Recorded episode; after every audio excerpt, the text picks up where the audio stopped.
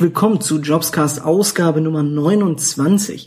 Heute spreche ich mit André Podjos. Er ist Taxifahrer, war Softwareentwickler, hat er über zehn Jahre eine eigene Softwarefirma und ist jetzt, ähm, jetzt bist du wieder Taxifahrer, ne? Ja, hallo Daniel. Jetzt Morgen André. Taxifahrer. Ähm, du hast mir geschrieben, du hast vor 30 Jahren deinen Taxischein zum ersten Mal gemacht, bist dann Softwareentwickler geworden und hast dann wieder entschieden, Taxifahrer zu werden. Das ist genau richtig so, ja. Ich habe zwischendurch auch noch verschiedene andere Sachen gemacht und vor dem Taxi fahren, aber ganz grundsätzlich ist dieser Werdegang richtig, ja. Wie, wie bist du ursprünglich zum, zum Taxifahren gekommen vor 30 Jahren? Ja, ähm, ich habe mir vorgenommen, sowieso aufzupassen, dass das kein Vier-Stunden-Podcast wird. Insofern ähm, versuche ich es kurz zu schildern. Ähm, ich bin schon relativ früh selbstständig gewesen, äh, habe verschiedene Sachen eben äh, selbstständig gemacht, war unter anderem auch schon in Hamburg Kurierfahrer. Das mhm. war damals ein ganz neues Business und machte den Taxen sozusagen Konkurrenz. Und äh, dann konnte ich den Job, den ich danach gemacht habe, selbstständig, nämlich äh, Katzenfutter und Katzenstreu verkaufen und ausfahren, körperlich nicht mehr so bewältigen und musste dafür Fahrer anstellen, weil ihm mein Rücken kaputt ging. Und dann habe ich das Geld für meine angestellten Fahrer auf der Taxe verdient. Das war der Anfang damals. Und diese, ähm, ist es, ist es von der von der Ausbildung her zum Taxifahrer heute noch ähnlich oder ist es so ähnlich wie heute damals gewesen? Also ich habe mich noch mal ein bisschen kundig gemacht halt, äh, ohne jetzt da allzu tief ins Detail zu gehen, aber äh, grundsätzlich ähnelt es sich. Die Ortskundeprüfungen sind halt nochmal natürlich verändert worden gegenüber früher. Aber äh, grundsätzlich ist es natürlich so, dass man eine Fachkundeprüfung hat, eine Ortskundeprüfung, eine Gesundheitsprüfung und äh, das unterscheidet sich nicht so sehr. Und diese ähm, diese Ortskundeprüfung muss man sich das so vorstellen, dass ihr den ganzen Stadtplan im Kopf haben müsst? Äh, das ist in einer Stadt wie Hamburg praktisch unmöglich weil wir haben hier irgendwie 8400 oder 8500 Straßenbrückenplätze. Ähm, das ginge also nicht. Aber äh, es hat insofern schon einen Praxisbezug, die Ortskundeprüfung, als du zum Beispiel lernen musst, dann Verbindungswege äh, zwischen Krankenhäusern und Verbindungswege zwischen markanten Punkten und Theatern, kulturellen Einrichtungen und so weiter und so fort. Also es gibt sozusagen äußere Anlässe für Strecken, mhm. Und äh, die muss man allerdings en Detail wissen. Und zwar auch, wenn man nur 50 Meter auf irgendeiner Straße fährt, dann sollte man schon wissen, wie die heißt. Muss man sich das dann so vorstellen wie äh, bei einer Fahrprüfung, wenn man, wenn, wenn, wenn man dann geprüft wird zum Taxifahrer? Ähm, nein, es ist ja in der Hinsicht keine praktische Prüfung, sondern es ist eine theoretische Prüfung, mhm. wo man also vor einem das kann ich jetzt gar nicht sagen, wie das, wie das äh, in Praxis heute aussieht. Also ich kann es nur für meine Zeit sagen. Und da war so, dass man halt also dann vor einem Prüfungsausschuss saß mit äh, äh, entsprechenden Vertretern des Gewerbes und der Behörde. Und äh, das war dann eine mündliche Prüfung. Wie, was war eigentlich so, was, was hat dich am, am Fahren, Kurierfahren, Taxifahren eigentlich damals gereizt? Also ich mein Kuriergewerbe war sozusagen meine allererste Selbstständigkeit. Und ähm, es ist diese Unabhängigkeit, äh, die mich damals schon gereizt hat. Im Grunde genommen kann ich sagen, dass ich immer, immer wenn ich irgendwo angestellt tätig war, habe ich früher oder später Magenschleimhautentzündung bekommen und immer wenn ich selbstständig tätig war, äh, habe ich vielleicht viel gearbeitet und ich war gestresst, aber mein Magen ging es gut. Kannst du noch ganz kurz irgendwas mit deinem Mikrofon machen? Gerade rauscht's nämlich irgendwie, also irgendwas. Äh, ist vielleicht ist das Kabel, das hier irgendwie scheuert. Ah ja, ja. Jetzt? jetzt ist jetzt ist perfekt. Okay, dann muss ich mal sehen, dass hier irgendwie das Kabel nicht so sehr an meinem an meinem Mikro scheuert oder mir so eine kleine Kabelschlaufe hierher halten. Ja. Also das heißt, selbstständig, das, die, die, so die selbstständige Arbeit war das, was dich, was dich damals gereizt hat. Ähm, ja, es war auch tatsächlich aufgrund meines Werdeganges so ziemlich das Einzige, was ich tun konnte, weil ich ja äh, im Grunde genommen nichts Anständiges gelernt habe und hatte. Und äh, von daher habe ich also sehr früh dann schon angefangen, mich selbstständig zu machen, eben mit dem Kurierbetrieb, mit dem mit dem Tiernahrungseinzelhandel und äh, dann später eben auch äh, mit dem Taxenbetrieb, obwohl ich da äh, nicht auf dem Papier selbstständig war, sondern das waren noch die wilden Zeiten eben Anfang der 80er, da waren wir ein Taxenkollektiv. ein Taxenkollektiv ist ein Zusammenschluss von Fahrern oder? Ja, das, wir waren im Prinzip zu fünft und haben zwei Taxen betrieben und äh, hatten auf dem Papier zwei Unternehmer, die die Konzession gehalten haben und drei Angestellte äh, und äh, haben das aber intern und untereinander alles so verrechnet und ausgeglichen, dass alle fünf gleich waren.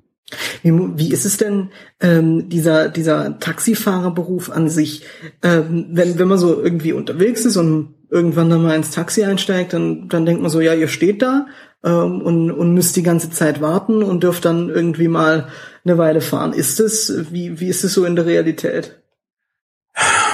Ja, vielleicht sollten wir jetzt mal vorweg schicken, so ich, ich könnte jetzt noch mal so einen kleinen Disclaimer sagen, weil alles, was ich hier jetzt erzähle und ja auch gerne erzählen möchte, äh, bezieht sich natürlich erstmal auf die Tätigkeit des Taxifahrers in einer Großstadt und in Großstädten. Mhm. Ich glaube, das Berufsprofil unterscheidet sich eben zum ländlichen Raum erheblich. Ja. Ähm, denn im ländlichen Raum äh, ist es ganz klar, man hat da tagsüber ganz anderes Tätigkeitsprofil, weil da sehr viele Arztfahrten sind, sehr viele regelmäßige Fahrten. Äh, und nachts ist natürlich auch die Quelle von Touren deutlich eingeschränkter, als das in einer Großstadt der Fall ist. Ja. Und äh, du hast schon ganz recht. Insofern im großstädtischen Bereich ein guter Teil äh, äh, des Arbeitstages besteht eben aus Stehen und Warten. Äh, Gerade in der Großstadt kann man aber auch natürlich äh, ein bisschen was versuchen, aktiv beizutragen, äh, um an eine Tour zu kommen. Das heißt, manchmal kann es auch sehr klug sein, eben genau nicht zu stehen, sondern loszufahren. Äh, das unterscheidet sich aber auch nochmal strukturell sicherlich sehr deutlich von dem Geschäft eines Tagfahrers und eines Nachtfahrers. Mhm. Und ich bin in Hamburg eben äh, abends und nachts unterwegs. Und vor, und vor 30 Jahren warst du da auch tagsüber unterwegs? Sowohl als auch. Okay. Sowohl als auch. Und das heißt, ihr wisst, wo, wann die Leute sind, um die abzuholen? Es gibt ein gewisses Erfahrungswissen. Das ist natürlich keine Garantie für irgendetwas, aber äh, als Abend- und Nachtfahrer weiß man eben schon, ob denn die Oper heute Abend überhaupt beleuchtet war und falls ja, wann dann wohl die Vorstellung zu Ende sein könnte mhm. oder die Musikhalle. Äh, und es gibt natürlich in so einer Großstadt einfach äh, Gegenden, wo die Wahrscheinlichkeit, dass mal jemand aus der Kneipe raus äh, trudelt und eine Taxe haben möchte, wo die Wahrscheinlichkeit größer ist und in welchen Gegenden man eigentlich gar nicht rumfahren muss, weil da schon die Bürgersteige hochgeklappt sind. Gibt's denn ähm, einen großen Unterschied so zwischen dem Klientel, was man tagsüber fährt und nachts fährt? Grundsätzlich ja. Äh, ich sage immer, wir Taxifahrer verdienen ähnlich wie Ärzte, Steuerberater und Rechtsanwälte unser Geld mit dem Elend anderer Menschen. Das, das heißt also, du hast tagsüber natürlich erstmal grundsätzlich sehr viele Arztfahrten. Ja. Äh, man hat äh, Menschen, die zur Strahlentherapie müssen und, und solcherlei Fahrten. Und äh, du hast tagsüber natürlich eben mehr Geschäftskunden, die dann äh, ihre Standorte wechseln oder eben vom Flughafen zum Flughafen, zum Bahnhof und so weiter und so fort fahren müssen. Was sind die an was ist was ist so das angenehmste, was man machen kann? Die nächste Tour. Mhm. also man, also ihr freut euch immer, wenn wenn ähm, wenn praktisch der nächste kommt. Ja, also ich, ich, ich habe nicht den Anspruch, für alle Kollegen zu sprechen. Ich spreche da tatsächlich für mich selber, mhm. was das angeht, denn ich weiß eben auch, dass äh, es durchaus schwierige Situationen gibt. Es gibt Kollegen, die meckern über kurze Touren und, und, und, und, und.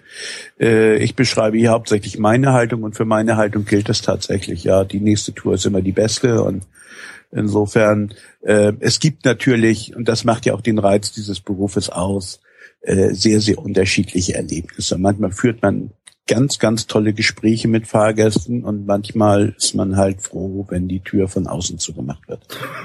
Und wie ist es, ähm, warum, warum ist es so schlimm für manche, ähm, nur kurz, also praktisch, was weiß ich, einen Kilometer oder zwei durch die Stadt zu fahren? Weil also das ist ähm, natürlich so, dass äh, die Sache an sich ist nicht schlimm. Äh, aber äh, die Frage ist ja, wie lange stehst du danach wieder für die nächste Tour? Mhm. Und äh, es ist in der Taxenbranche eben durchaus üblich, dass die Fahrer umsatzabhängig entlohnt werden. Mhm. Auch wenn daran jetzt gerade seitens der Behörden was verändert werden soll. Das heißt, dass sie praktisch eine Art Provision bekommen, je mehr Richtig. Äh, Fahrten sie machen, desto mehr verdienen sie auch. Richtig. Okay. So, und nun kann man sich natürlich vorstellen, also äh, ich, ich, nur um das einfach mal für die für die äh, Hörerschaft greifbar zu machen. Ich fahre also an einen Taxenstand heran und äh, vor mir stehen noch drei andere Taxen und äh, schwuppdiwupp, die drei anderen Taxen sind weg und ich bin der Erste. Super. Das hat jetzt, sagen wir mal, zehn Minuten gedauert. Und jetzt passiert eine halbe Stunde gar nichts. Es mhm. kommt niemand, es steigt niemand ein, es gibt keinen Funkauftrag, gar nichts. Dann habe ich da schon mal 40 Minuten gestanden. Dann steigt ein Mensch ein und sagt, bitte um die Ecke.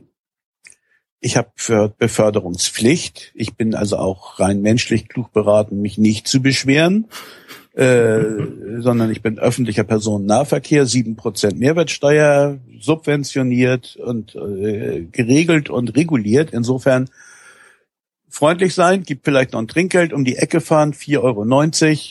Machen Sie mir eine Quittung über sechs, gerne, danke. Schönen Tag noch. Und dafür Fahr dann 40 Minuten gewartet. Fahre wieder um die Ecke und stelle mich dann irgendwie als fünftes, sechstes, siebtes Taxi wieder an diesen selben Taxistand. Okay.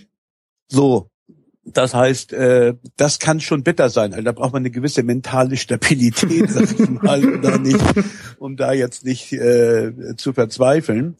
Äh, meine Philosophie besteht einfach darin, dass ich sage, wie gut eine Fahrt war, kann ich eigentlich erst beurteilen, wenn ich die nächste hatte.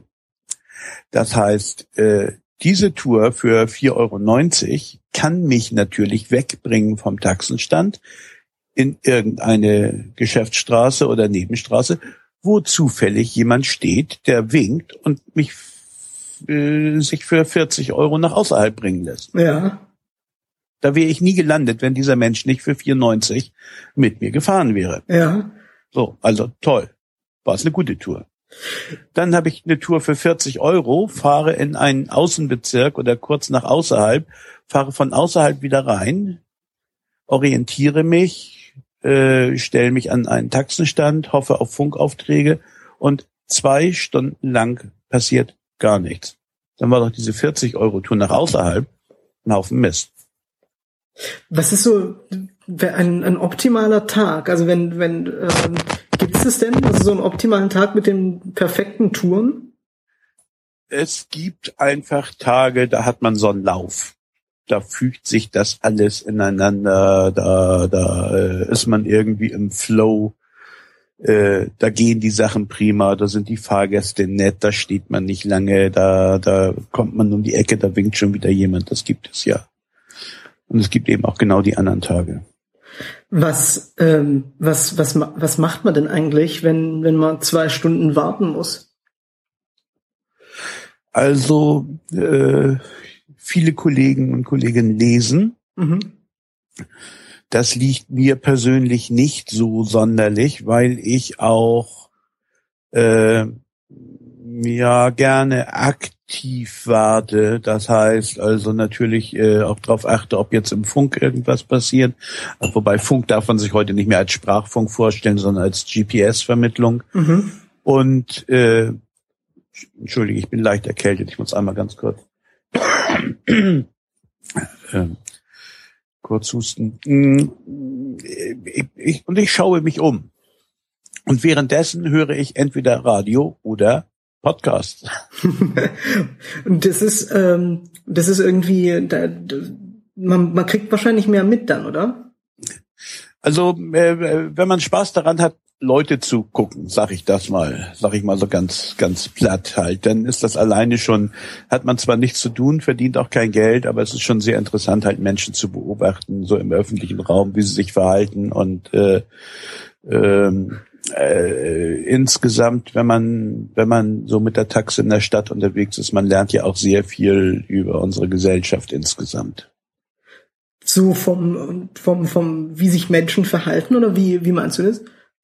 Ja, also äh, äh, eine gar nicht so schlecht gekleidete ältere Frau nähert sich dem Taxenstand, will aber offensichtlich nicht fahren, sondern holt dann mit ihren 66 Jahren doch die Taschenlampe raus und guckt in den Mülleimer und sucht nach Leergut. Okay. Äh, ja. Nicht? Also äh, nicht, das ist also, das meine ich damit, viel über die Gesellschaft zu lernen, dass also eben auch äh, sich eigentlich beim Taxifahren der Blick öffnet für das, was wirklich äh, in der Stadt passiert. Man kommt da sehr, sehr gut aus der eigenen Filterbubble raus. Ist es denn, äh, gibt es denn da so Plätze, wo man lieber steht? Also zum Beispiel irgendwie am Bahnhof oder äh, was weiß ich, wo das geschieht? Ja, es gibt, gibt Lieblingsplätze halt und es gibt eben Plätze, wo man nicht so gerne steht. Das hat natürlich in der Stadt wie Hamburg erstmal was zu tun, äh, ich denke, mit der eigenen Ortskenntnis. Mhm. Äh, ich bin jetzt westlich der Alster aufgewachsen, also für die Hörerschaft halt Hamburg unten einmal quer die Elbe durch die Stadt. Äh, ob südlich der Elbe zu Hamburg gehört, darüber wird intern gestritten. Böse. Äh, und vertikal geht halt die Alster durch die Stadt mit den Alsterseen, äh, eben vertikale Trennung in der Innenstadt und äh, westlich der Alster, östlich der Alster ist also schon so eine geografische, natürliche Begrenzung. Ich bin westlich der Alster groß geworden, kenne mich da auch wesentlich besser aus und, und, und fahre da auch lieber als östlich der Alster. Äh, fahre aber deswegen auf der anderen Alsterseite nicht irgendwie immer weg und zurück, sondern, sondern schaue schon, dass ich da zurechtkomme. Ähm, und dann hängt es ganz von der Strategie der einzelnen Kollegen ab. Manche fahren eben nur Bahnhöfe, manche fahren nur Flughafen. Äh, dass wir, da, da würde ich wahnsinnig werden, das könnte ich nicht. Ich das brauche ist dann wie, also, wie Busfahren, immer die gleiche Strecke hin und her. Ja, und äh, ja, sehr wenig Abwechslung halt. Und ich, also ich, ich schätze eigentlich jetzt an der Tätigkeit eben auch diesen Umstand, dass ich äh, eben noch gar nicht weiß, wo ich in 15 Minuten sein werde. Und es ist natürlich auch ein Bestandteil äh, der Handwerkskunst, sage ich mal, überall so weit sich auszukennen, dass man eben möglichst wieder einen Anschluss findet und äh, eben genau nicht zurückfährt. Aber da gibt es sehr unterschiedliche Strategien, was das angeht. Du hast ja jetzt den, den Vergleich äh, ziemlich, ziemlich krass so von, von vor 30 Jahren Taxifahren und heute Taxifahren. Ähm, was sind denn da so die, die größten Unterschiede? Also zum einen denke ich, dass es innerhalb des Berufsstandes eigentlich sehr viel Kollegialität gekostet hat. Das heißt, es gab früher eben so einen Taxifahrer-Ethos, der zum Beispiel besagte, dass man keine Fahrgäste in Sichtweite eines anderen Taxenstandes einlädt, mhm. sondern dass man den Fahrgästen halt sagt, nee, der Taxenstand ist da 20 Meter weiter hinten, steigen Sie da bitte ein. Nur als ein Beispiel. Äh, das äh, ist, ist, zum Beispiel völlig verloren gegangen. Ähm, dann ist es natürlich, wenn ich es nochmal aufs Taxifahren beziehe, auch insofern anders geworden als durch GPS-basierte Vermittlungstechnik und eben stumme Vermittlung. Ähm, ja, man, man auch zu den Kollegen und Kolleginnen weniger Draht hat, weil früher gehörte zu jeder Funknummer, die da genannt wurde, eben auch eine individuelle Stimme. Das gibt es heute eben nicht mehr. Heute haben wir die stumme Vermittlung. Das mhm. ist sozusagen intern der Aspekt. Extern würde ich eben sagen, ist der Unterschied schon sehr frappierend, weil man einfach sieht, wie eben auch im öffentlichen Raum seit der Zeit die Armut und äh, die Not zugenommen hat. Also diese Schere, die in unserer Gesellschaft aufgeht und die eben auch in einer Stadt wie Hamburg äh, besonders extrem aufgeht. Ich, ich glaube, wir haben nach dem Main-Taunus-Kreis irgendwie die höchste Millionärsdichte in Deutschland. Mhm. Äh, äh, sind in Europa eine der kaufkräftigsten Städte überhaupt und haben gleichzeitig aber natürlich auch so viele Menschen, die eben arm sind, die gar nichts haben. Äh, diese Extreme, das hat deutlich in der Öffentlichkeit auch sichtbar deutlich zugenommen zu vor 30 Jahren. Und als letzten Punkt würde ich einfach anmerken, dass auch äh, im Straßenverkehr sich ganz viel verändert hat. Also äh, wenn ich vor, vor 30 Jahren zurückdenke und man ist die ganze Nacht gefahren, hat man es vielleicht einmal gesehen, höchstens einmal in der Nacht, allerhöchstens eher einmal in der Woche, dass jemand wirklich über eine rote Ampel kachelt. Mhm. Äh, heute ist das gang und gäbe. Sehe ich, seh ich mehrmals am Tag. Und sind, ähm, sind auch die Gäste, haben, äh, haben die sich verändert, wen man so hin und her fährt?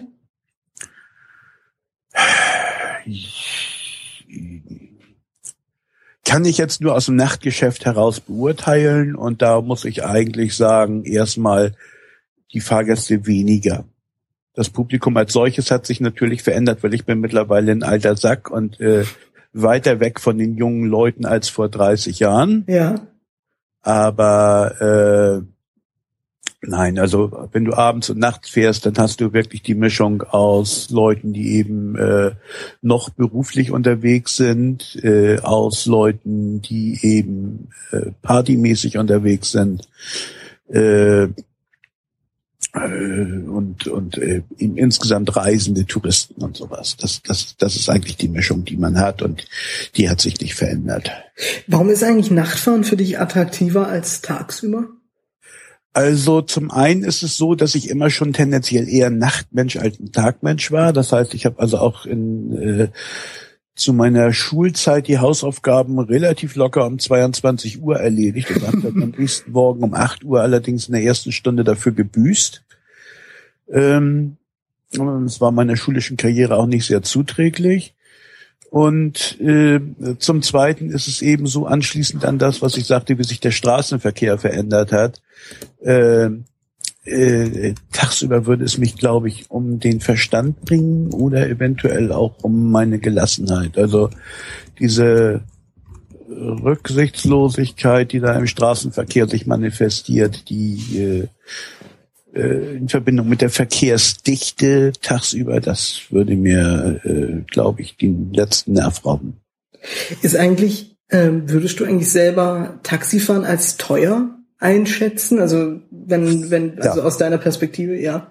Ja, definitiv. Also daraus, daraus resultiert auch mein Ehrgeiz, äh, äh, abgesehen von meiner juristischen Verpflichtung, dass ich meine Fahrgäste also immer auf dem kürzesten Weg ans Ziel bringen muss, äh, resultiert aber auch mein Ehrgeiz, sie natürlich nicht übers Ohr zu hauen, sondern sie möglichst günstig hinzubringen. Du musst in Hamburg für eine Strecke von vier Kilometern, was also nicht so weit ist und deutlich unter einer Stunde zu Fuß zu erledigen ist, zahlst du halt äh, 10,90 Euro.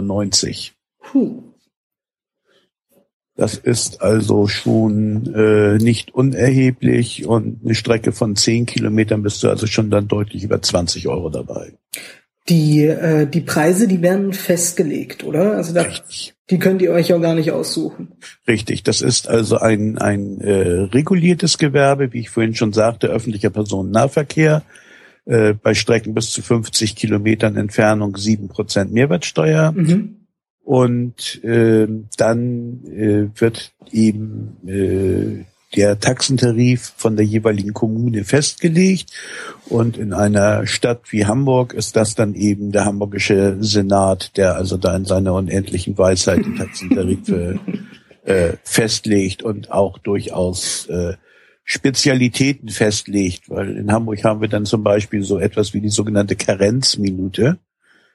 Äh, das bedeutet, es gibt zwar theoretisch eine Wartezeit, Ja. äh, die wird auch mit 30 Euro je Stunde vergütet, aber de facto nur, wenn ich tatsächlich irgendwo äh, vor der Haustür stehe und auf jemanden warte. Denn äh, die erste Minute zählt nicht. Mhm. Und so wie das Taxi wieder anrollt und ein paar Meter weiter fährt, wird diese erste Minute unterbrochen und fängt dann wieder neu an zu zählen. Das heißt, wenn jemand zum Beispiel sich irgendwo hinfahren lässt, ähm, kurz aussteigt und was abgibt und dann wieder einsteigt, das, äh, das wäre der Fall, oder? Ja, also alles, was über eine Minute ist, würde dann wartezeitmäßig zählen. Nach Mhm. einer Minute springt der Taxameter an mit der Wartezeit. Äh, aber alles, was eben verkehrsbedingt anfällt, so wie man es eben kennt, dass man durch einen Stau fährt und dann äh, äh, ja macht es klack, klack, klack und äh, die Uhr läuft weiter, das gibt es in Hamburg in der Form eben nicht. Okay. Und wie ist es in ähm, mit diesen diese Geräte? Die sind, die kriegt ihr praktisch auch von der äh, von der Stadt oder von ähm, und die sind die sind dann genauso eingestellt, dass sie genau das tun, was von der Stadt vorgeschrieben ist. Ja, wir kriegen wir nicht von der Stadt, die müssen wir schon selber teuer kaufen. Okay. Äh, vielleicht einfach nochmal für die Hörerschaft äh, zur Struktur des Taxengewerbes, also im städtischen Bereich. Ähm, die grundsätzlich weiß man natürlich, dass es halt Taxenzentralen gibt. Äh, in den großen Metropolen in der Regel auch mehrere Taxenzentralen äh, mit den bekannten einschlägigen Rufnummern. Äh, das ist im ländlichen Raum anders. Da gibt es sozusagen die Taxenunternehmen, von denen man weiß. Die Taxenzentralen in den Großstädten haben aber in der Regel eben gar keine eigenen Wagen, gar keine eigenen Konzessionen, sondern sind eben nur Tourenmakler. Und das Gewerbe selber ist halt eigentlich von der Struktur her besteht primär aus Einzelunternehmern, also ein oder zwei Wagenunternehmern. Relativ wenige Unternehmen, die dann wirklich groß 20, 30, 50 Taxen haben. Mhm. Und insofern sorgt also jeder Unternehmer für sich selber dafür, äh, ein Fahrzeug anzuschaffen, das also den Vorschriften der Betriebsordnung für den Kraftverkehr entspricht, insbesondere äh, zwei Türen auf der rechten Seite hat, äh, in der jeweils in der Kommune vorgeschriebenen Farbe lackiert oder foliert ist. Das ist in Hamburg glücklicherweise immer noch die Farbe hell Elfenbein. Äh, und in Hamburg gibt es also nicht diese kunterbunten Taxen mit Silber und Schwarz und sonst irgendwas. Ja, in Hamburg ja, ja. sind alle Taxen noch beige, was ich also unter Marketing-Gesichtspunkten für extrem wichtig halte. Und ähm, auch der Taxameter wird selber angeschafft. Und um auf deine Frage zurückzukommen, ist es dann so, dass ich dann mit meinem Taxameter zum Eichamt muss. Und beim Eichamt wird jeweils der neueste gültige Taxentarif eingestellt. Und dann wird das Fahrzeug eben auf einen Rollenprüfstand gefahren, äh, wird dann auf diesem Rollenprüfstand eine definierte Strecke bewegt und dann werden die entsprechenden Messungen durchgeführt, um sicherzustellen, dass der Taxameter entsprechend äh, genauso läuft, wie es der Tarif vorschreibt. Und das muss dann auch je alles halbe Jahr oder jedes Jahr neu geeicht werden, oder? Das muss äh, so, wie man einmal im Jahr mit einem äh, gewerblich genutzten Fahrzeug zum TÜV muss. Also eine Taxe fährt jedes Jahr zum TÜV. So muss es auch jedes Jahr einmal zum Eichamt. Gibt's eigentlich auch Fahrten ähm, irgendwie von, von Hamburg bis nach Süddeutschland oder so, irgendwo weiter Ja. weg? Ja, gibt es durchaus. Ist es, Also- ist es beliebt? Also äh, die gibt es nicht alle Tage und und äh, ob das beliebt ist, hängt letzten Endes ganz entscheidend ab von vom Preis, der gezahlt wird, weil das macht die Wirtschaftlichkeit aus. Ähm, wir müssen ja vielleicht auch nochmal sagen, dem Gewerbe geht's ja nicht besonders gut. Also ich bin ich bin äh, tätig in einer in einer Niedriglohnbranche und äh, viele Unternehmen und viele Taxenunternehmen machen sich also einen großen Kopf darum, wie sie jemand in der Lage sein sollen, den den bald geforderten Mindestlohn von 8,50 Euro überhaupt zu zahlen. Ja. Also Taxe fahren muss man sich im Grunde genommen auch leisten können. Äh, ich möchte mit dem Job keine zwei kleinen Kinder ernähren müssen, dann würde ich wahnsinnig werden. Muss man ganz deutlich sagen. Wir sind Niedriglohnbranche Und daraus resultiert, dass also sicherlich äh, es auch viele Kollegen gibt, die eben Umsatz und Ertrag verwechseln und dementsprechend zu Dumpingpreisen bereit sind, relativ weite Strecken zu fahren. Ob so eine Tour beliebt ist, hängt also für mich auf jeden Fall davon ab, dass sie eben auch wirtschaftlich ist. Und, und ist, das bedingt einen gewissen Mindesten, Mindestpreis. Und ist in diesem, in dem, in dem Preis, ist da dann auch praktisch die, die Wegstrecke zurück mit eingerechnet? Ähm, also, um es nochmal deutlich zu machen, wir sind ja tarifgebunden innerhalb unseres Pflichtfahrgebietes. Das ist die Freie und Hansestadt Hamburg. Ja. So wie wir aus unserem Pflichtfahrgebiet rausfahren sollen, dürfen, müssen, äh, ist für die Strecke außerhalb des Pflichtfahrgebietes der Preis frei verhandelbar. Da sind okay. wir nicht mehr tarif, tarifgebunden. Insofern ist also auch eine Fahrt nach außerhalb äh, letzten Endes eine Verhandlungssache. Aber es ist natürlich so, wenn du, wenn du bedenkst, dass also äh, Kilometer Taxifahren ab dem zehnten Kilometer kostet in Hamburg 1,40 Euro. Mhm. Mm, ähm, das hieße also bei einer Strecke von 100 Kilometern 140 Euro, für die du aber faktisch 200 Kilometer fährst, nämlich wieder zurück. Ja. So, das kann mal Sinn machen und mal nicht. Man sollte eigentlich da noch einen kleinen Aufschlag erheben. Aber es kann natürlich auch sein, dass der Fahrgast dann sagt, nee, was wollt ihr dafür haben? Auf gar keinen Fall. Okay. Dann nehme ich das nächste Taxi. Und da es der Branche so schlecht geht, ja. äh, wird es überhaupt kein Problem sein, jemanden zu finden, der es noch etwas billiger und noch etwas schlechter macht als ich. War das schon immer so, dass es der Taxibranche so schlecht ging? Na, ich denke, so in den, in den 60er, 70er Jahren gab es durchaus schon goldene Zeiten.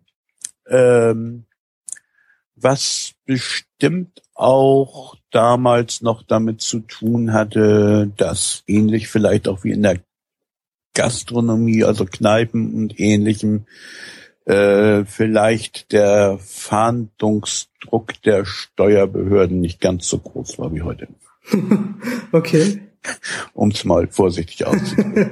Oder um es umgekehrt zu sagen, heute äh, haben wir in, im, im Taxi einen sogenannten Fiskaltaxameter, mhm.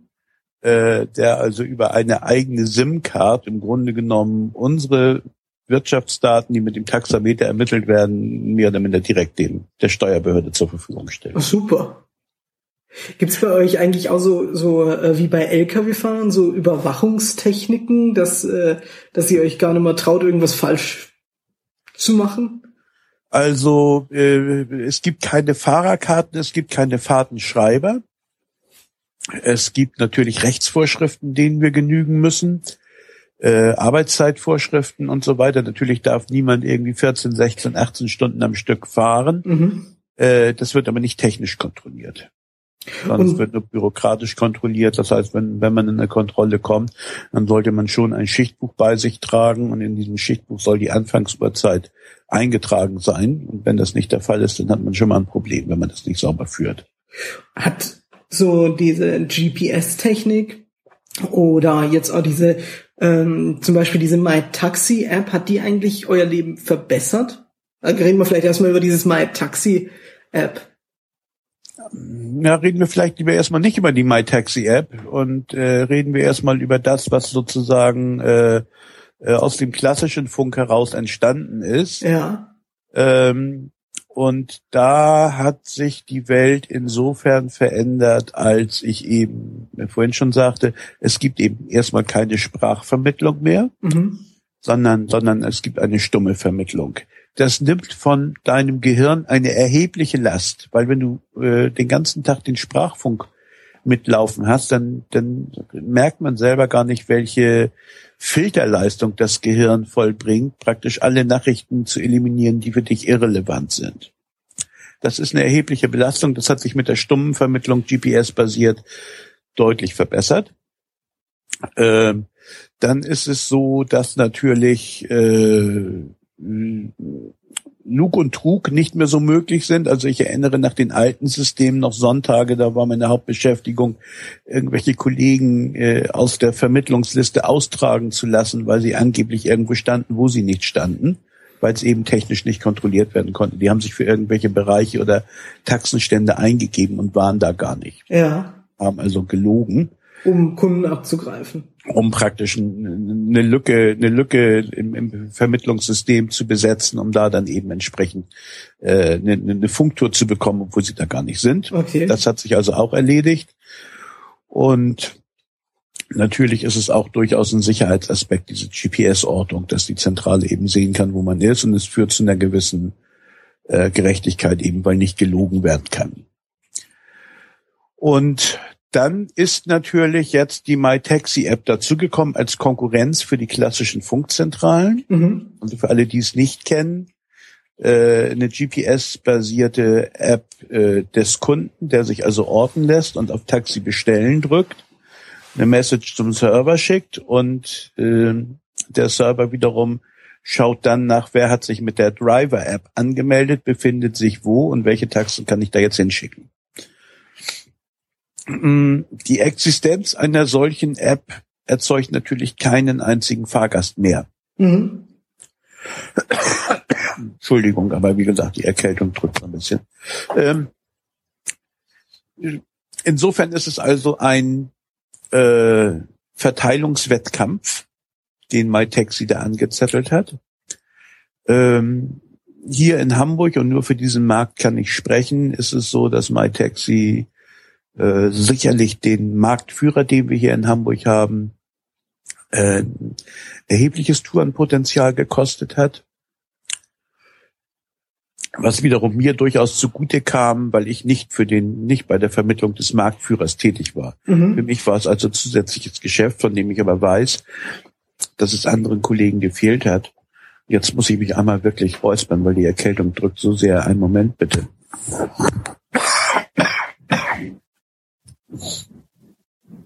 Ja, da bin ich wieder. Ähm, bin ich noch da? Ja, ja, alles, alles ja, klar. Super. Ja, ja, super. Ich, ich, ich hörte jetzt gerade so in die Stille hinein. Ähm, ähm, und eigentlich ist die Idee von MyTaxi genial, nämlich da sitzt eben niemand mehr in der Zentrale, sondern, sondern das ist äh, wirklich rein serverbasiertes Vermittlungssystem. Leider haben die jetzt gerade Anfang dieses Jahres ihr Geschäftsmodell bezüglich der Taxenunternehmer geändert. Das heißt, es kommt jetzt tatsächlich, also diese Umstellung von 79 Cent, die die pro Fahrt verdient haben, ja. zum, äh, zu einem prozentualen Anteil, den die Fahrer selber festlegen sollen. Exakt. Ja, seit ersten, zweiten fahre ich unter diesem neuen System auch MyTaxi. Mhm.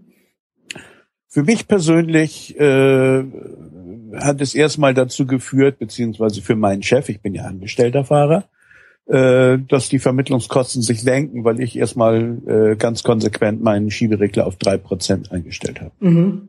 Also ich bin nicht bereit, dieses System mitzutragen und bin äh, auch über den Ansatz, den die da gewählt haben, sehr empört, äh, weil ich das äh, nicht redlich finde, dass ich also in einem intransparenten System halt äh, auf etwas bieten soll, von dem ich gar nicht weiß, was es wert ist. Und äh, da haben die sich, da haben die sich äh, ziemlich in die Nesseln gesetzt, aber vielleicht werden sie auch mit ihrem neuen System erfolgreich sein, weil, wie ich vorhin schon mal sagte, es gibt eben auch genügend Kollegen, die Umsatz und Ertrag verwechseln.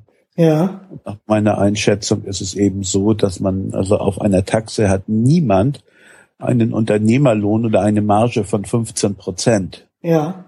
Äh, bei angestellten Fahrern schon gar nicht. Und äh, wenn ich den Schieberegler aber auf 15 Prozent stellen kann, äh, dann gebe ich im Grunde genommen meine gesamte Marge aus der Hand. Das ähm, ist eigentlich das, was jetzt befürchtet worden ist, eingetreten, dass also wenn, dass die Fahrer, die mehr Prozent an MyTaxi zahlen, dass die bevorzugt werden? Äh, also das, das Türkische an dem System ist, und ich muss jetzt wieder, muss jetzt wieder einschränken, ich bin angestellter Fahrer und nicht Unternehmer, das heißt, ich bin nur indirekter Vertragspartner von mhm. denen.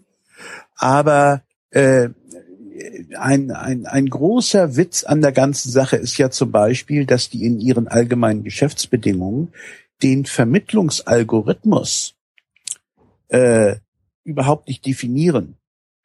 Das heißt, äh, die sind völlig frei, an diesen einzelnen Komponenten zu schrauben. Ja. Was die machen, ist äh, im, im Endeffekt ein Scoring. Das heißt, sie schauen nach, wie weit ist ein Taxi vom äh, Besteller entfernt, welche Bewertung hat der Fahrer und das Fahrzeug, hat das Taxi Außenwerbung von MyTaxi oder nicht. Und aufgrund dieser Komponenten wird ein Score erstellt. Und dieser Score wird dann sozusagen äh, äh, für die Fahrzeuge in der Nähe erstellt und dann wird noch nach einem nicht transparenten Verfahren der gebotene Prozentsatz mit reingerechnet. Das heißt, du und, musst den Prozentsatz festlegen, bevor du die Fahrt überhaupt gemacht hast. Richtig. Richtig. Okay.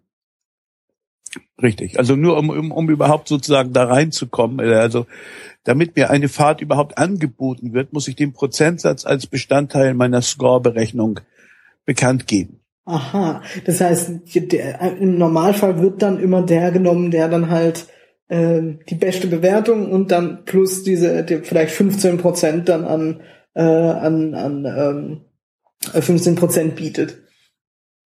Ja, vor allen Dingen ist es halt so, und das haben die Geschäftsführer ja auch außerhalb der Taxenszene in einem inter englischsprachigen Interview mit einer äh, mit einem IT-Magazin auch sehr deutlich gemacht.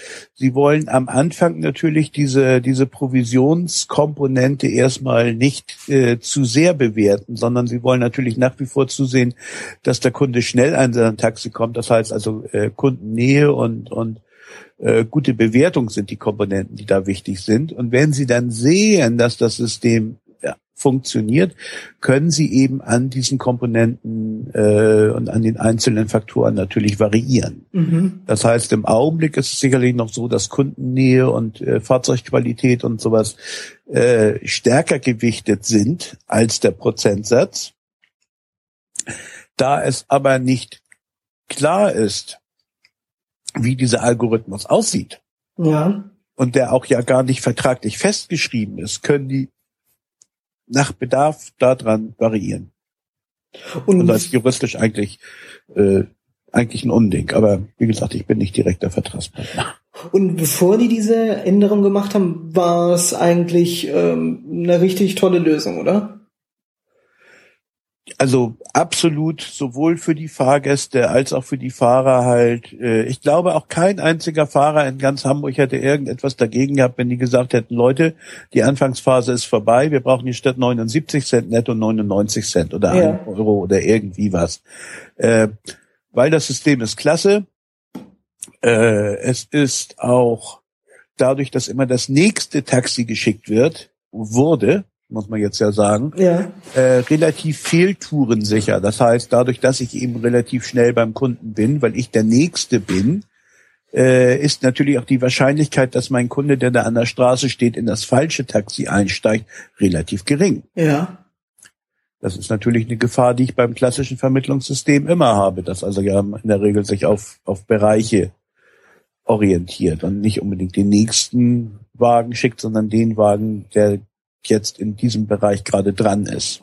Und laut der Internetseite von, von MyTaxi, wo ich mir das mal angeschaut habe, da stand, dass äh, das Trinkgeld anscheinend besser ist. Hat das auch gestimmt oder stimmt es noch? Nee, das kann man so nicht sagen. Das ist Unsinn. Okay. Also das, äh, also wie gesagt, Taxifahren ist teuer. Insofern kann ich nur sagen, Trinkgeld ist also wirklich natürlich eine nette Geste des Fahrgastes, die er aber auch nur machen sollte, wenn er zufrieden ist. Ja. Ja, oder sie. Äh, es ist ja anders als in den USA, wo dann äh, im Grunde genommen die Bedienungen fast gar nichts verdienen und nur vom Trinkgeld leben müssen. Das ist ja bei uns etwas anders. Und äh, da gibt es aber von bei Taxi zu anderen überhaupt keine keine Varianten halt. Im Gegenteil, die haben also zu Anfang haben die da äh, bei ihren Verrechnungsfahrten, die also unbar über MyTaxi abgewickelt wurden, hatten die also so klassische Programmiererlösungen. Zehn Prozent Zehn Prozent von 12,70 Euro sind 1,27 Euro. Aha, dann machen wir also 13,97 Euro. naja, also völlig, völlig praxisfremd. Und ich glaube, das ist auch wirklich der Punkt bei MyTaxi. Das sind, wir sagen hier in Hamburg immer, das sind plitsche Jungs, äh, Fleech heißt also clever. Ja. Äh, die haben eine tolle App gebaut. Die haben das auch alles eigentlich richtig gut angestellt, aber sie haben eben keine Verankerung so richtig im Gewerbe. Ja. Und äh, das zeigt sich schon daran, dass sie zu Anfang wollten sie diesen Angebotsschieberegler für die Touren zwischen drei und 30 Prozent Wow. äh, äh, offen lassen. Ja. Und äh, ich meine, 30 Prozent, das ist so absurd, so praxisfern. Äh, das zeigt eben schon, dass die halt so vom vom EDV-Sektor kommen, auch jetzt da mit ihren Angebotsversteigerungen. Letzten Endes werden die Kunden jetzt versteigert, ja, weil, weil, weil die Fahrer drauf bieten müssen. weil die Fahrer drauf bieten. Nur eben äh, äh, in einem, in einem, ich, ich weiß ja nicht, worauf ich biete. Du weißt nicht, wie, wie, wie, wie lang die Fahrt ist, wie, äh, wie der Kunde ist und was auch immer. Genau. Nicht? Das weiß ich also erst in dem Moment, wo mir überhaupt eine Fahrt angeboten wird, äh, habe ich fünf Sekunden Zeit, mich zu entscheiden, ob ich die haben möchte oder nicht. Und äh, da sehe ich dann zumindest schon mal, wo ich denn überhaupt hinfahren müsste, um so eine Fahrt zu äh, bekommen, an Ja. wie weit die Anfahrt ist. Ich habe jetzt die letzten, äh, seit 1. Februar läuft das System und jetzt die Fahrten, die ich also gemacht habe, habe ich allesamt auf drei Prozent gemacht und ich kriege jetzt sozusagen die Brotgruben, die abfallen. Was aber mein Geschäft nicht besonders beeinträchtigt hat, denn wie gesagt, nur weil es MyTaxi jetzt gibt, gibt es ja nicht mehr oder weniger Fahrten. Das verschiebt sich nur. Ja. Wie, wenn Taxifahren ist ja, ist ja viel teurer als irgendwas, was anderes. Bus, Mhm. Bahn und so weiter. Wo geht denn, wenn, wenn ihr das Geld nicht verdient, wo geht denn das Geld hin? Mm, Also in Hamburg haben wir ein Car-to-Go-System. Mhm. Und äh, das wird sehr, sehr gut genutzt. Ich registriere auch mit großer Freude, dass also das Auto als Statussymbol unter jungen Menschen offensichtlich deutlich an Wert verliert. Ja. Also äh, ich sag mal, alle Leute bis 30, mit denen ich so spreche, die, die haben eher die Tendenz zu sagen, ich bin nicht blöd und hänge mir hier ein Auto an die Backe. Ja. Das ändert sich perspektivisch natürlich, wenn man eine Familie gründet und irgendwie ein bis drei kleine Kinder äh, hat, die man durch die Gegend bewegen muss und äh, ganz abgesehen dann später vielleicht noch von Taximama oder Taxipapa, wo es dann darum geht, die Kinder zu allen möglichen Freizeitaktivitäten zu bewegen. Aber erstmal unter jungen Menschen hat das Auto äh, nicht mehr diesen Wert als Statussymbol, sondern ich, ich sehe da mit großer Freude, dass also bei vielen äh, zumindest etwas gebildeteren jungen Menschen eher so als Dinosaurier-Relikt angesehen wird. Äh, und das ist ja auch der Bereich, wo wir in den Großstädten hin müssen. Wir brauchen ja im Grunde genommen ähm, eine, einen intelligenten Mix von Verkehrsmitteln, bestehend aus eben dem öffentlichen Personennahverkehr, Bus und Bahn. Wir haben in Hamburg ein äh, recht erfolgreiches Fahrradmietsystem, das ja selbst in den Wintermonaten äh, ausgiebig genutzt wird. Dann gibt es eben dieses Car-to-Go-System und äh, dann gibt es letzten Endes als Bestandteil des öffentlichen Personennahverkehrs auch noch die Taxen. Das alles intelligent gemischt äh, ist natürlich eigentlich das Nonplusultra, das die Städte auch entlasten würde. Und wa- was, was ich vorher gemeint habe, war, wenn, wenn der Fahrpreis beim Taxifahren so hoch ist, Ja. ähm, kriegt wer, wer schluckt dann den Großteil von dem Geld? Also äh, das sind natürlich erstmal ganz grundsätzlich äh, die Betriebskosten. Also Mhm. eine Taxe hat erstmal schon mal eine Haftpflichtversicherungsprämie, äh, die also sich irgendwo in so einer geostationären Umlaufbahn noch befindet und mit normalen, mit normalen Versicherungstarifen wenig zu tun hat.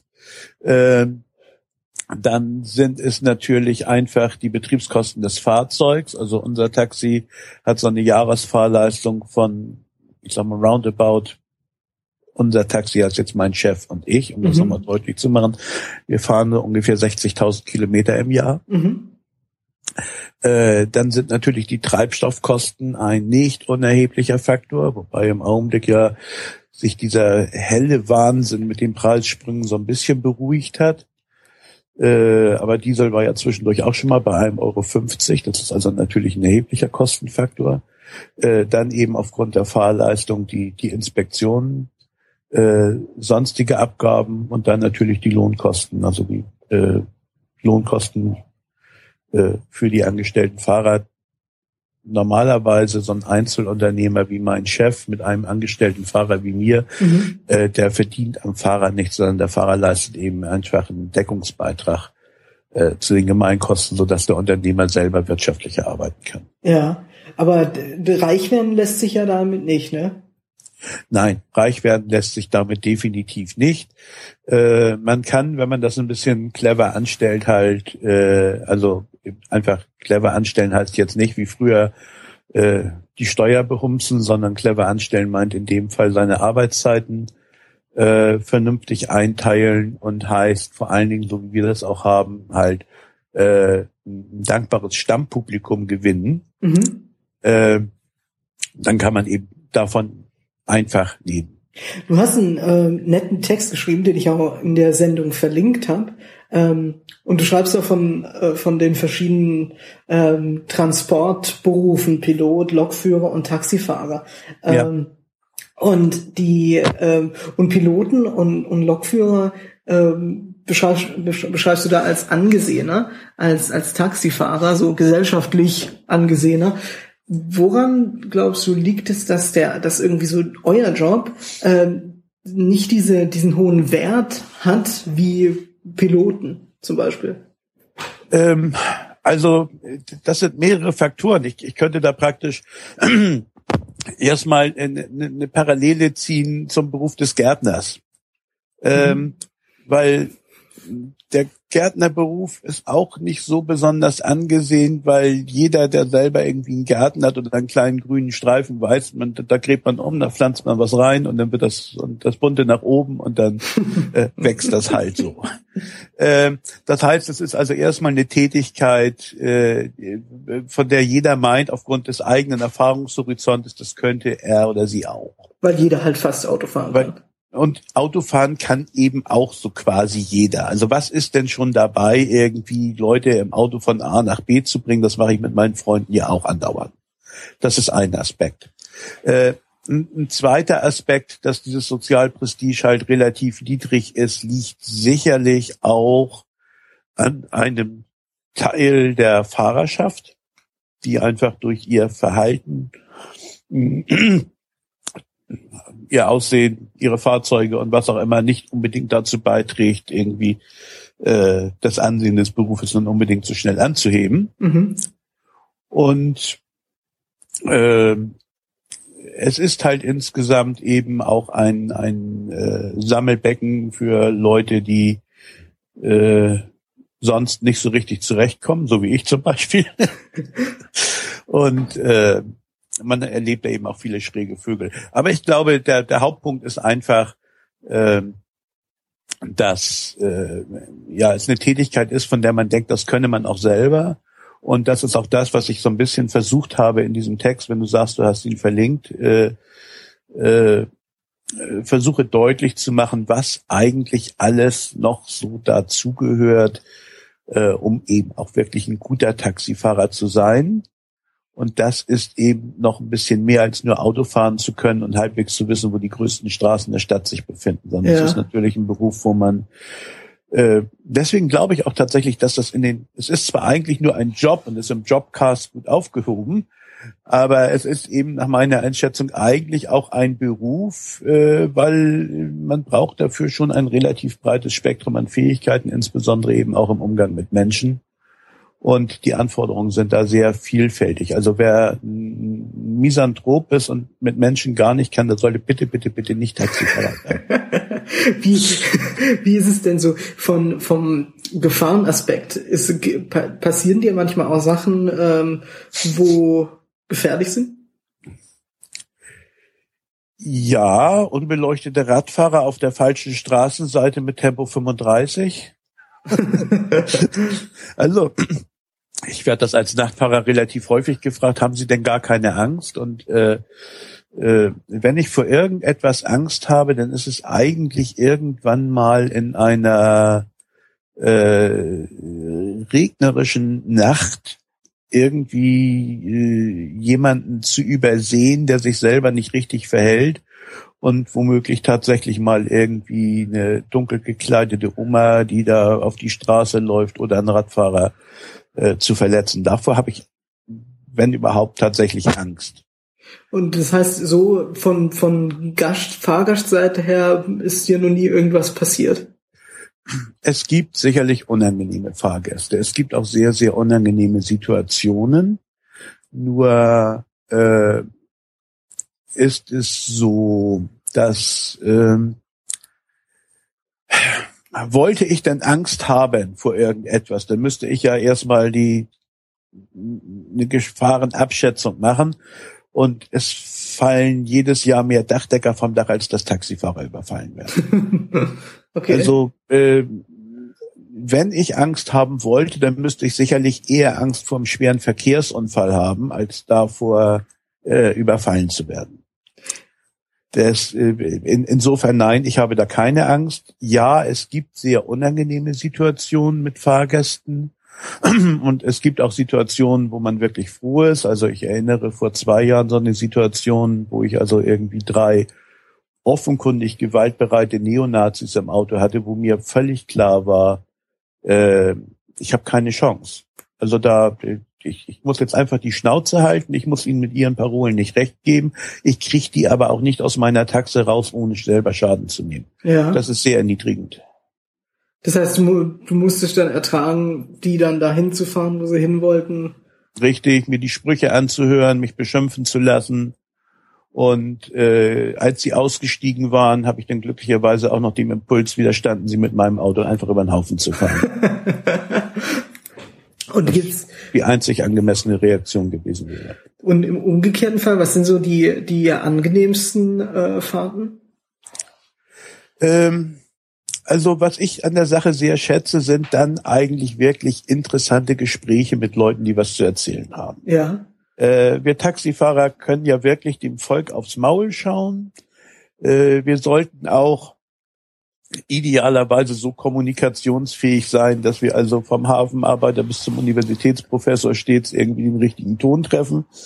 Äh, mm, und es ist einfach interessant, wenn Leute aus ihren Bereichen was erzählen, wo sich plötzlich neue Welten auftun oder wo man so eben in, in, in einen Austausch reinkommt, halt mit, mit Leuten, die man sonst so ohne weiteres nicht treffen würde. Also eben auch durchaus mal die Ansichten der Reichen aus den Elbvororten, die dann aber eben auch selber kundtun und sagen irgendwie, das, also ich, ich referenziere jetzt mal so auf die Zeit nach der Finanzkrise, äh, die dann als hanseatische Kaufleute aber eben auch sagen, ja, das war doch ganz offensichtlich eine Rendite über fünf Prozent. Da muss man doch sofort stutzig werden. Das kann doch nicht anständig sein. Ja. nee, also das sind so, nur so als Beispiel sind so Momente und äh, einfach sehr sympathische Leute, die man hat. Ansonsten, es bringt auch immer Spaß, wenn man Leuten halt irgendwie äh, helfen kann. Das kann mal das Mütterchen sein, das vom Krankenhaus nach Hause fährt und sich Sorgen um den kranken Mann macht. Da kann man einfach mit ein paar guten Worten äh, ein bisschen was von dem Druck nehmen. Äh, das kann der Fahrgast sein, der im Endeffekt seinen Zug doch noch bekommt. Nicht, weil man jetzt äh, Formel 1 mäßig durch die Stadt fährt, sondern weil man einfach äh, seine Ampeln kennt, clever ist und, und weiß, wie man den eben doch noch so zum Bahnhof hinkriegt, dass er nach zwei Minuten hat, zum Bahnsteig zu hechten. Das sind so Sachen, die sind einfach, das bringt Spaß. Du hast gesagt, so dass das Taxifahren an sich so genau das Richtige für dich war und dann auch wieder geworden ist. Wie wie wie kam wie kam dann die Idee äh, irgendwie eine Softwarefirma aufzumachen? Ich kann es erstmal vielleicht mit so einer mit so einer kleinen äh, äh, Anekdote unterfüttern, die ich irgendwie, ich glaube im Gespräch mit meinem Zahnarzt war es, dass wir über das Thema so sprachen.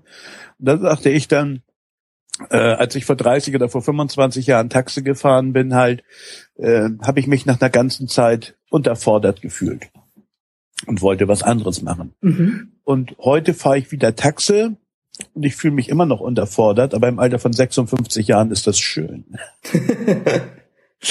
äh, also es war sicherlich so, dass, äh, dass äh, ich einfach da auch noch äh, andere Interessen hatte.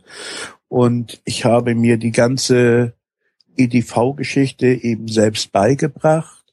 Wir haben damals schon in unserem Taxenkollektiv vor 25, 30 Jahren haben wir also äh, die Buchhaltung mit Hilfe eines Atari ST und der ersten verfügbaren Tabellenkalkulation erledigt. Ähm, ich selber komme vom Sinclair ZX81, auf dem ich also da dieses äh, Folientastatur Basic mir beigebracht habe. Ja. Hm. Und äh, ich habe dann auch in den Zeiten, als ich den Atari ST hatte, mir im Grunde genommen MS-DOS vollständig selber beigebracht, ohne jemals am PC gesessen zu haben. Ja und habe dann eben nach fünf Jahren Taxifahren hatte ich einfach den Drang, was anderes zu machen, habe dann die Chance bekommen, äh, in einem Handelsunternehmen halt eigentlich äh, als äh, Vertriebsmensch angestellt zu werden. Und da hat sich dann relativ schnell rauskristallisiert, dass ich also doch so viel Ahnung von EDV schon hatte, dass ich, der das erste Mal überhaupt an einem IBM-PC saß, mehr wusste und konnte als alle anderen, die schon eine Zeit lang damit arbeiteten. und da habe ich dann nachher auch äh, im Grunde genommen den Betrieb auf äh, EDV-Buchhaltung umgestellt mhm. Und parallel zum Steuerberater auch gebucht, weil auch diese ganze Buchhaltungsgeschichte habe ich mir auch mehr oder minder selbst beigebracht, indem ich aus meiner Kurierzeit Selbstständigkeit so ein Reengineering auf diese betriebswirtschaftlichen Auswertungen gemacht habe. Ja und äh, damit also mein kaufmännisches Verständnis auch in den formalen Sachen selber so ein bisschen vorangebracht habe. Ähm, das war dann so die Geschichte, dass ich da als Angestellter halt irgendwie die Sachen gemacht habe und dann greift aber wieder die Regel, wenn ich angestellt bin, gibt's Magen-Schleimhautentzündung. Das heißt, ich musste mich äh, dann irgendwann wieder anderweitig verdingen und bin dann als freiberuflicher Softwaredozent äh, hier schürft schon wieder irgendwas am Mikrofon, habe ich das Gefühl.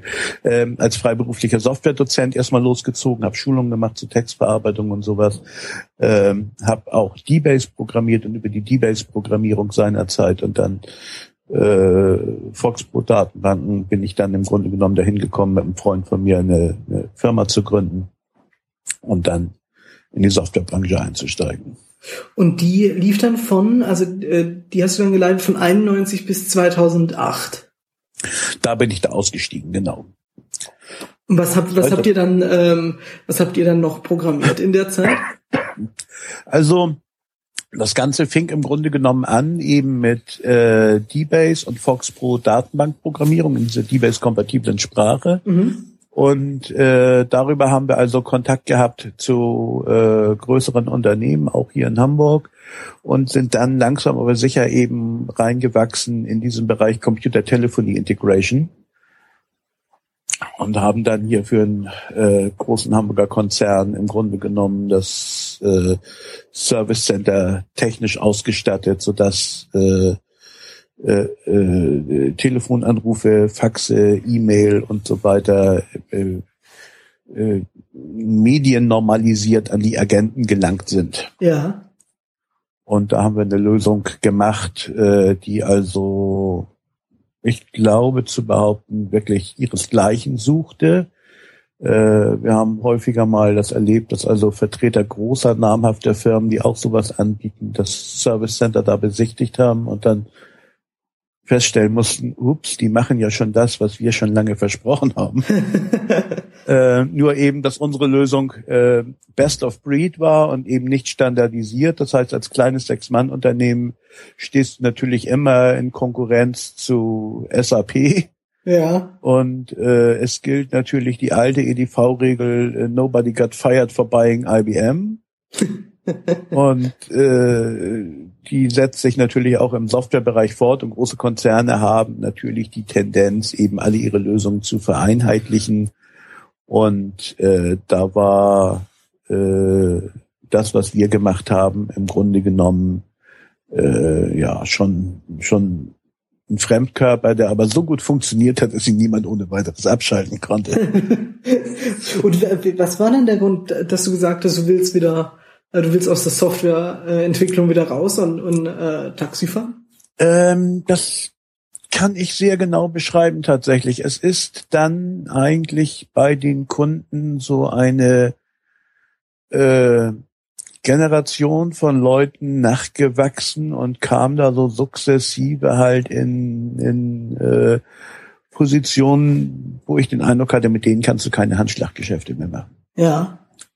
Ähm, wenn man irgendwie ein Meeting hat und man bespricht Sachen und man einigt sich auf Sachen, äh, dann gibt's natürlich hinterher auch nochmal ein Protokoll und all das, klar. Und äh, wenn dann in dem Protokoll aber irgendwie plötzlich nicht mehr das drinsteht, was eigentlich besprochen wurde, und man da äh, in, in äh, dann in so Metadiskussionen eintreten muss. Also wenn es nicht mehr um die Sache geht, sondern um die Abläufe, ja. äh, das hat mir keinen Spaß mehr gebracht. Und wenn das dann losgeht, dass die Leute halt irgendwie E-Mails schreiben mit Schmuckverteilern und man sich genau überlegen muss, wen setze ich jetzt ins CC und wen setze ich ins BCC und je mehr Empfänger der ganzen Geschichte und wie formuliere ich das, äh, dann äh, ist das eigentlich nicht das, was mir vorschwebt. Und genau, um, um, um niemand zu verärgern und äh ja. ja, auch um sich, um sich selber letzten Endes abzusichern und nicht, nicht in die Nesseln zu setzen. Also ja. wir haben sehr viele Sachen, also unsere Lösung und das, was wir gemacht haben, war so unglaublich erfolgreich, weil wir immer ganz dicht an den Anwendern waren. Ja. Also man muss sich vorstellen, dass das war ein Service Center, da haben irgendwie 50 bis 80 Agenten gesessen und äh, wir konnten da überall durch die Räume durchgehen als Entwickler und Softwarelieferanten, ohne Angst zu haben, dass uns von hinten gleich ein Messer in den Rücken fliegt. Ja weil die haben Wünsche geäußert, die haben Kritik geäußert und sehr oft war es eben so, dass wir äh, zwei Tage später die Lösung geliefert haben oder den, den, den Bugfix oder den, den äh, die Komfortfunktion geliefert haben. Das geht aber natürlich nicht in einer Logik aus Pflichtenheft und äh, Pflichtenheft und Lenkungsausschuss und äh, Projektierung, sondern das geht auf Vertrauensbasis.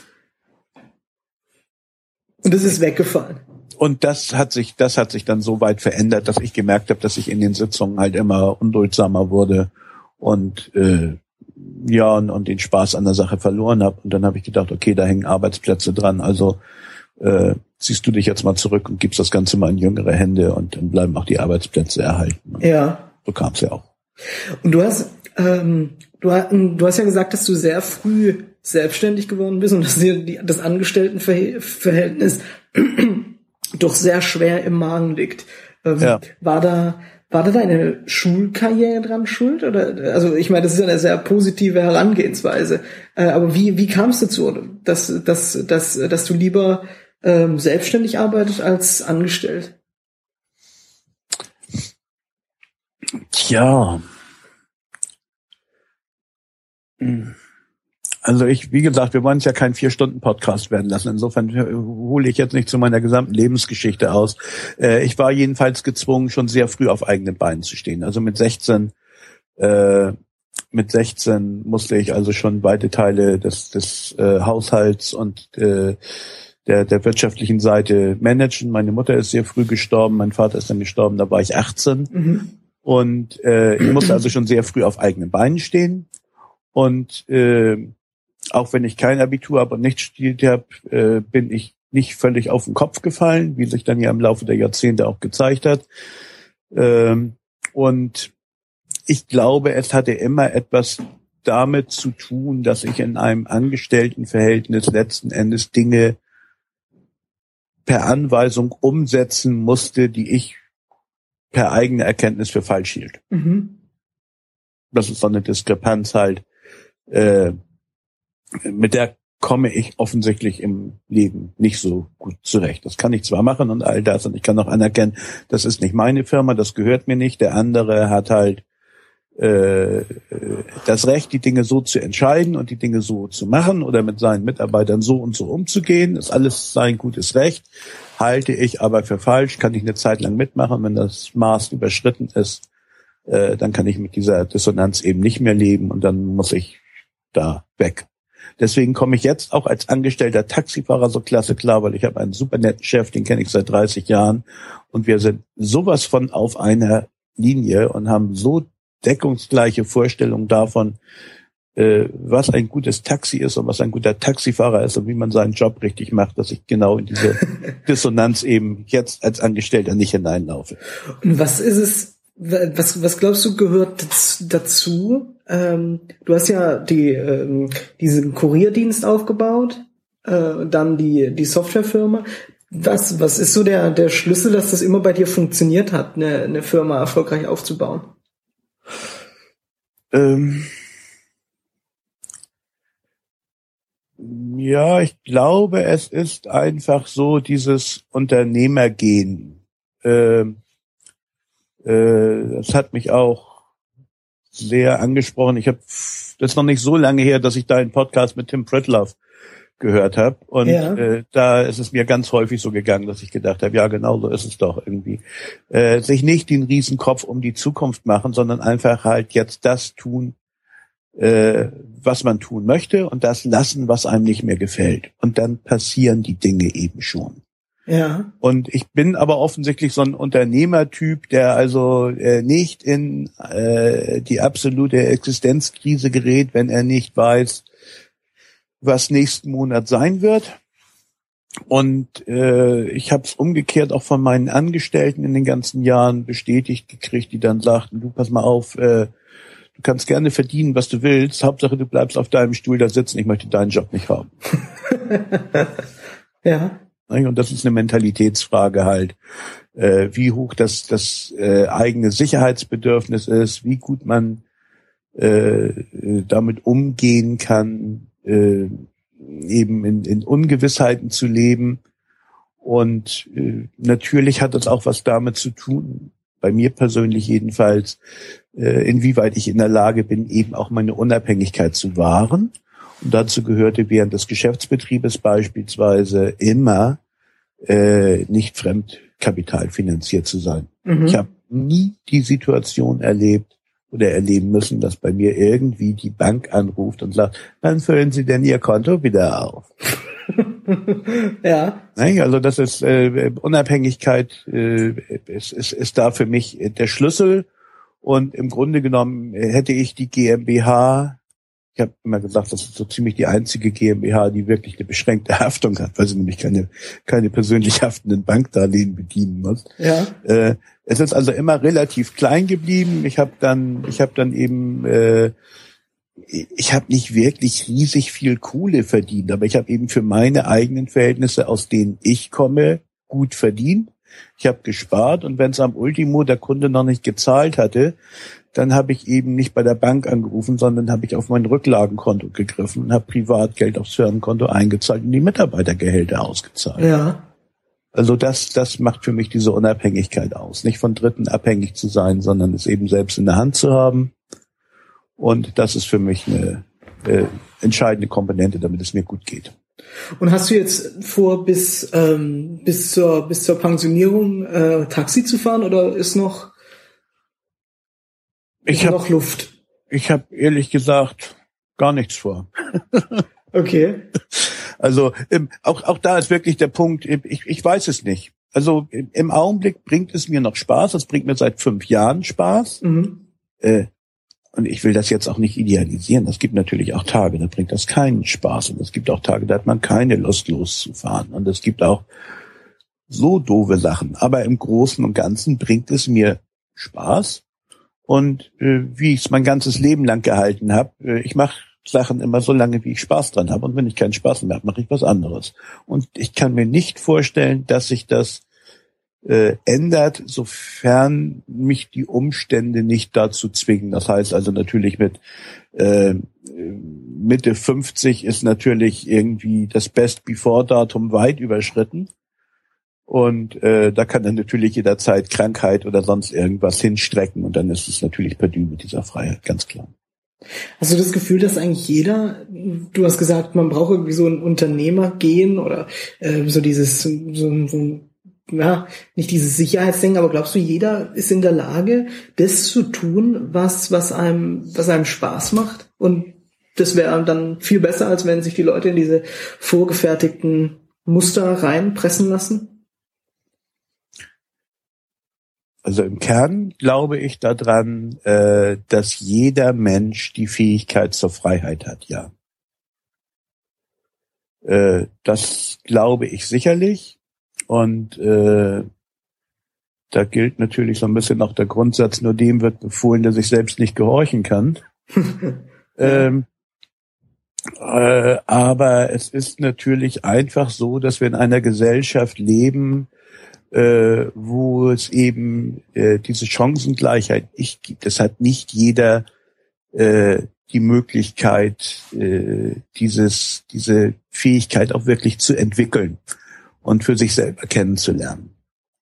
Das bezieht sich also sicherlich sehr stark erstmal auf Schule, aber eben auch ansonsten auf, äh, auf, auf, auf soziale Fragen halt. Weil wir wissen alle, dass in Deutschland natürlich erstmal ganz grundsätzlich äh, vom, vom sozialen Status her schon sehr viel abhängt bezüglich Schulkarriere, äh, Entwicklungsmöglichkeiten und so. Und insofern glaube ich auch, dass es also vielen überhaupt verwehrt ist, diese Erfahrung Erfahrungen zu sammeln, die dann dazu führen, dass man auch diese Haltung einnehmen kann.